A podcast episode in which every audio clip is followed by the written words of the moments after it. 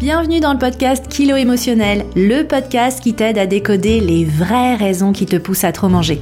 Je suis Johanna Verdi, coach de vie, auteur du guide Mon cahier Kilo émotionnel, créatrice du programme Déjeuner en paix et moi-même ancienne mangeuse compulsive. Si la nourriture te rend dingue, si tu te jettes sur la bouffe à la moindre contrariété, si tu rêves de perdre du poids mais que tu es incapable de tenir un régime plus de deux jours ou deux heures consécutives, tu es au bon endroit. Avec ce podcast, je vais te montrer comment sortir de l'obsession alimentaire et faire la paix avec ton assiette et ta balance pour que tu puisses enfin consacrer ton énergie à ce qui compte vraiment. Hello et bienvenue dans ce nouvel épisode. Aujourd'hui, je voudrais te parler des compulsions alimentaires dans le cadre du cycle féminin. Parce qu'une question qui revient souvent, c'est Joanne, pourquoi j'ai envie de tout dévorer quand j'ai mes règles?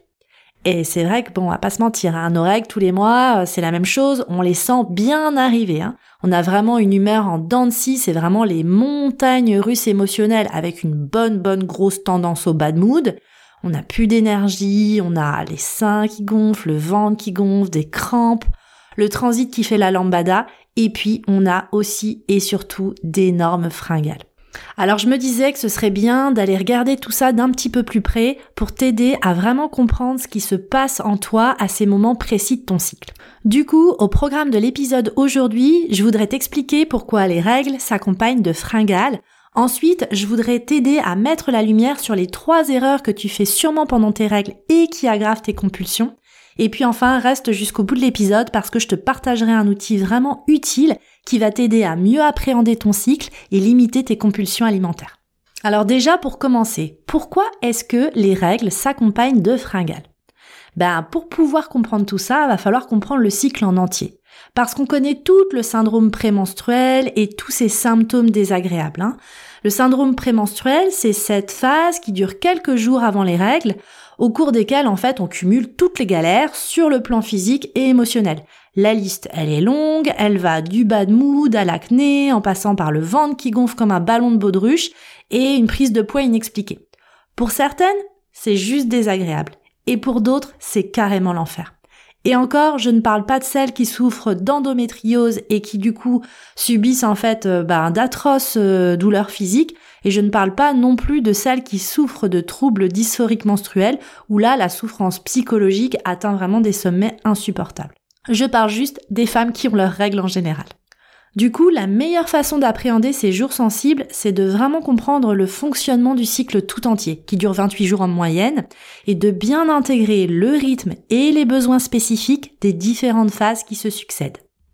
Alors du coup, je prends quand même aussi le temps de hisser euh, ce qu'on appelle en anglais un petit red flag, un petit drapeau rouge pour te faire prendre conscience de à quel point c'est quand même fou qu'on doive aujourd'hui expliquer aux femmes le fonctionnement de leur cycle. Hein. Pourquoi est-ce qu'on doit l'expliquer? Parce que clairement les femmes ne connaissent pas le fonctionnement de leur cycle, parce qu'aujourd'hui c'est un sujet tabou. Pourtant, le cycle féminin, c'est la base de la vie humaine. Et malgré tout, le sujet il reste ultra tabou et peu expliqué. Il faut dire qu'il y a plein de croyances et de mythes autour du fonctionnement féminin, dans beaucoup de communautés, les femmes sont considérées comme impures pendant leurs règles, il faut pas les toucher, pas les approcher, pas les fréquenter. Euh, et il y a beaucoup de mythes autour du sang, mais aussi autour de la sexualité et de la féminité. Et c'est vrai que cette diabolisation de la femme et de son fonctionnement, on la retrouve d'ailleurs un petit peu dans toutes les religions. Pour rappel, c'est Ève la pécheresse qui goûte l'arbre du fruit défendu et entraîne Adam dans sa chute. Dans la religion musulmane, la femme, elle se voile, c'est une façon de cacher le corps de la femme pour préserver la tranquillité de l'homme. Et puis dans la religion juive, les femmes portent des perruques, hein, c'est un petit peu l'équivalent du voile finalement, une façon de cacher sa chevelure naturelle. Et les fêtes religieuses sont célébrées avec une séparation physique, hein, littéralement un mur d'enceinte entre les hommes et les femmes pour qu'il y ait une vraie séparation. Et au-delà des religions, notre société tout entière, elle repose aujourd'hui sur des fondements qui sont patriarcaux, qui sont masculins, qui valorisent le pouvoir, la force, le résultat, la séparation, et qui relèguent complètement au second plan la beauté, la connexion, la sensibilité ou l'intuition. Et il y a tout un narratif qui s'est construit sur les femmes qui deviendraient carrément hystériques pendant leurs règles. D'ailleurs, on a tout entendu et on déteste toute la phrase bah qu'est-ce que t'as? T'as tes règles aujourd'hui ou quoi? Il y a aussi toute une gêne autour de la représentation du sang, et c'est pour ça d'ailleurs que euh, les pubs pour les serviettes hygiéniques ont toujours montré un flux bleu, ce qui est quand même totalement improbable, ou alors que bah on est souvent super gêné nous-mêmes euh, quand on doit aller par exemple aux toilettes du bureau et qu'on doit embarquer avec nous nos serviettes et nos tampons. Hein. On est toujours en train d'essayer de se planquer. Faut pas que ça se sache, faut pas que ça se voit. Pourtant, c'est vraiment indispensable de connaître tout le cycle pour bien comprendre le lien entre les modifications hormonales durant les différentes phases et ce qui se passe en toi à un niveau physique et émotionnel. Alors, le cycle, comment ça marche? Reprenons les bases. Le cycle féminin, il se compose de quatre phases, qu'on peut décrire finalement comme les quatre saisons. La première phase, c'est les menstruations, du jour 1 au jour 6 de ton cycle. C'est un peu notre hiver, on a envie de rester au chaud. Le jour 1 correspond au début des règles. Le sang des règles provient de la muqueuse utérine qui se désintègre et qui provoque des douleurs au niveau du ventre. Cette période, elle est vraiment éprouvante et les interactions sociales nous fatiguent pendant ces jours-là. On n'a qu'une seule envie, passer la journée tranquillement au lit sous la couette à regarder des séries sans que personne ne vienne nous déranger. Ce dont on a vraiment besoin pendant cette première phase, c'est de calme et de repos. Ensuite vient la deuxième phase. La deuxième phase, c'est la phase folliculaire. Elle va du jour 7 au jour 13 environ de ton cycle. Cette phase, c'est un petit peu ton printemps. On plante les graines. C'est une phase de production des follicules. Hein, les follicules, ce sont les futurs ovules candidats. Et ces follicules, en fait, se développent sous l'impulsion de l'augmentation des oestrogènes. Notre corps se prépare à accueillir une grossesse potentielle. C'est vraiment de loin la phase durant laquelle on a le plus d'énergie et de motivation.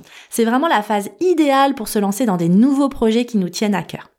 Et puis ensuite arrive la troisième phase, la phase d'ovulation qui dure à peu près du jour 14 au jour 20. C'est l'été, on rayonne il y a vraiment une montée d'hormones qui provoque la libération de l'ovule, généralement le 14e jour. C'est une période de fécondité par excellence. Une période durant laquelle on se sent positive, confiante, intuitive et tournée vers les autres. Si tu as le rêve de monter sur scène ou de demander une augmentation à ton boss, franchement, la phase numéro 3 d'ovulation, c'est ton moment à toi. Et puis enfin, il y a la quatrième phase, la phase lutéale, qui dure du jour 21 au jour 28 environ. C'est l'automne, la période du lâcher prise. C'est vraiment la dernière phase du cycle, le taux de progestérone va se mettre à chuter et entraîner la désintégration et l'évacuation de la muqueuse utérine, ce qui va déclencher les règles.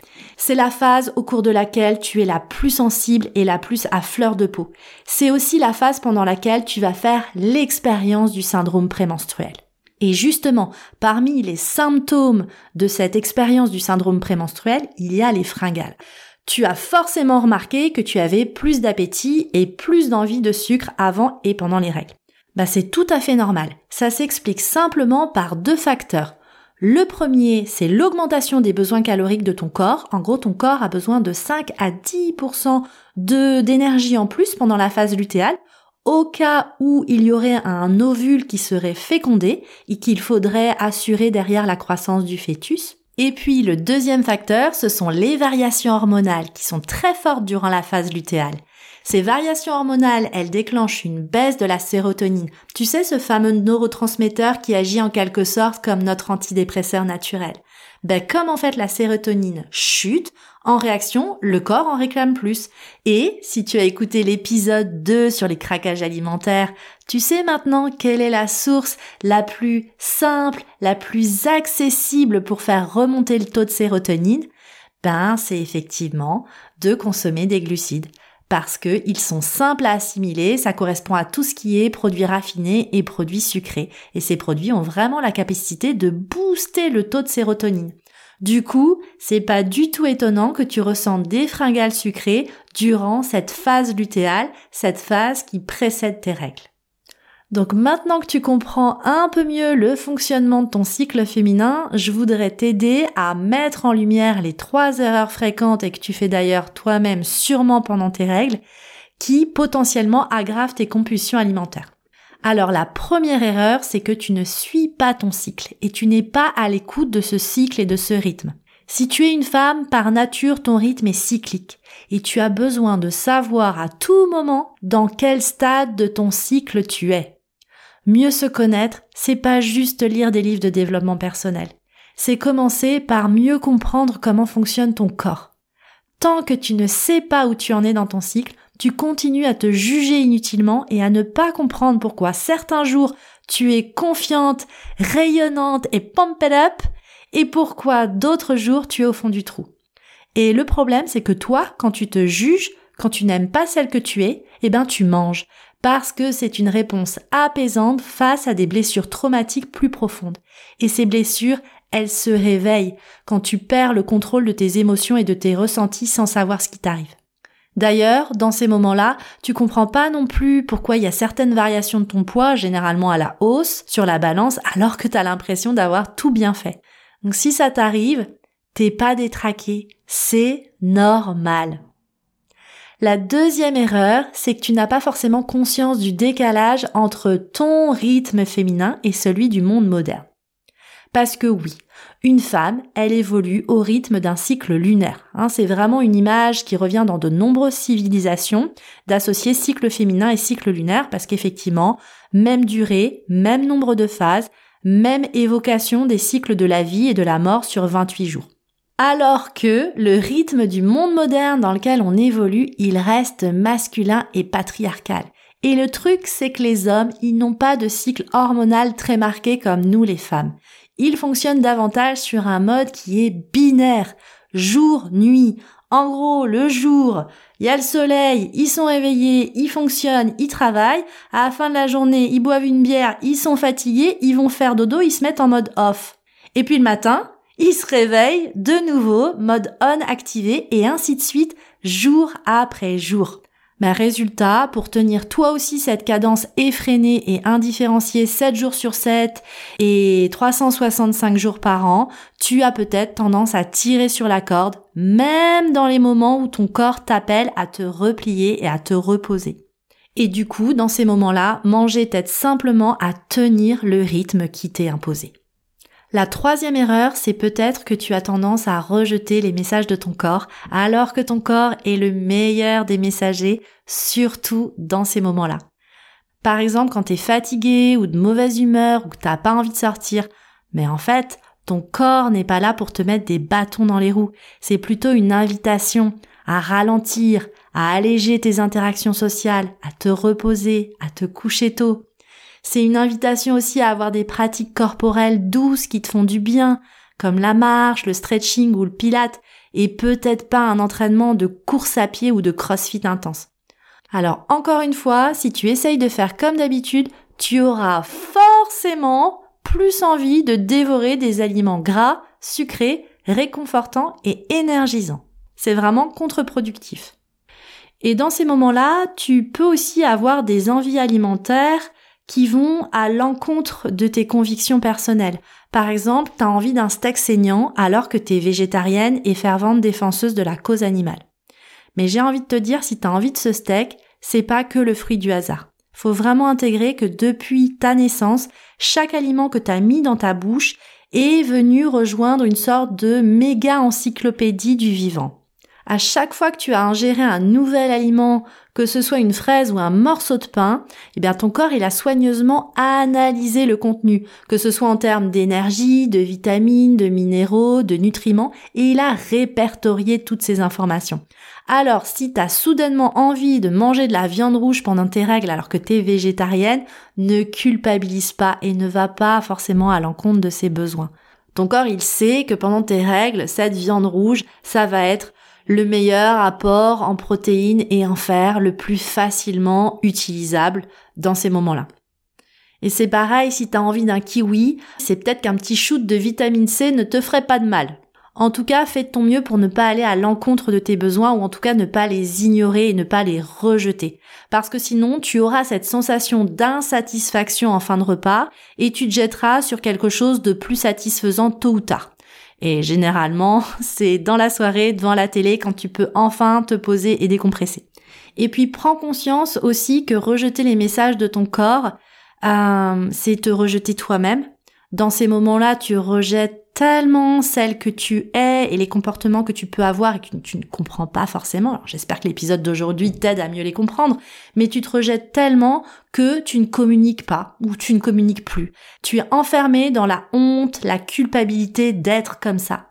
Du coup, tu te caches pour manger, Hein, si c'est le cas, je te renvoie à l'épisode 4 du podcast sur euh, pourquoi je mange en cachette. Alors qu'en fait, ce dont tu as besoin, c'est plus que jamais d'être entouré, d'être soutenu, d'être choyé, d'être chouchouté. Mais comme tu sollicites l'aide de personne, ben en fait, tu te tournes vers les aliments doudous qui te réconfortent le plus sur le court terme. Hein, et ça, c'est exactement ce que j'explique dans l'épisode 3 consacré aux aliments doudous. Donc tu vois que rejeter les messages de ton corps et rejeter celle que tu es dans ces moments-là, c'est complètement contre-productif et ça ne t'aide pas du tout. C'est la raison pour laquelle je voudrais maintenant te recommander un outil pour t'aider à mieux appréhender ton cycle et limiter tes compulsions alimentaires dans ces moments-là. Parce que tu n'as pas à supporter un rythme intensif jour après jour à coups de chips et de sucreries. Mais pour ça, il est vraiment vital que tu puisses identifier et anticiper ces moments où tu as besoin de lever le pied en adaptant peut-être ta charge de travail, tes engagements professionnels ou tes engagements personnels. Donc pour cela, ce que je te recommande, c'est de télécharger une application de suivi de ton cycle menstruel. Moi personnellement, j'utilise une appli qui s'appelle Clou, C-L-U-E comme indice en anglais. Je l'utilise depuis des années. C'est une application qui est euh, gratuite dans sa version basique. Il y a des options payantes, mais vraiment dans la version gratuite, moi je la trouve amplement suffisante. Et ça peut vraiment t'aider déjà à mieux te connaître, à mieux te comprendre et à arrêter de te juger dans les moments où effectivement c'est plus compliqué, tu es plus sensible et ça ne va pas. Voilà, j'espère avec cet épisode t'avoir donné envie d'explorer davantage ton cycle et de moins te focaliser sur ton assiette et ta balance car euh, ce n'est absolument pas le sujet encore une fois. Et nous, on se retrouve la semaine prochaine. La semaine prochaine, je t'expliquerai pourquoi j'assume complètement de parler au féminin dans ce podcast. Je te partagerai les statistiques alarmantes sur les troubles alimentaires chez les femmes et ce dès le plus jeune âge, on ira décrypter tous les types de pression qui pèsent spécifiquement sur les femmes, et ça ne concerne pas que leur poids et leur apparence, et je t'expliquerai pourquoi le système n'a aucun intérêt à ce que les femmes s'en sortent. Bon, autrement dit, je crois qu'il va falloir initier un mouvement par nous-mêmes, et c'est ce que j'essaye de faire modestement avec ce podcast, et je t'invite à continuer de me rejoindre dès la semaine prochaine. Je te remercie pour ta présence, et je te donne rendez-vous au prochain épisode.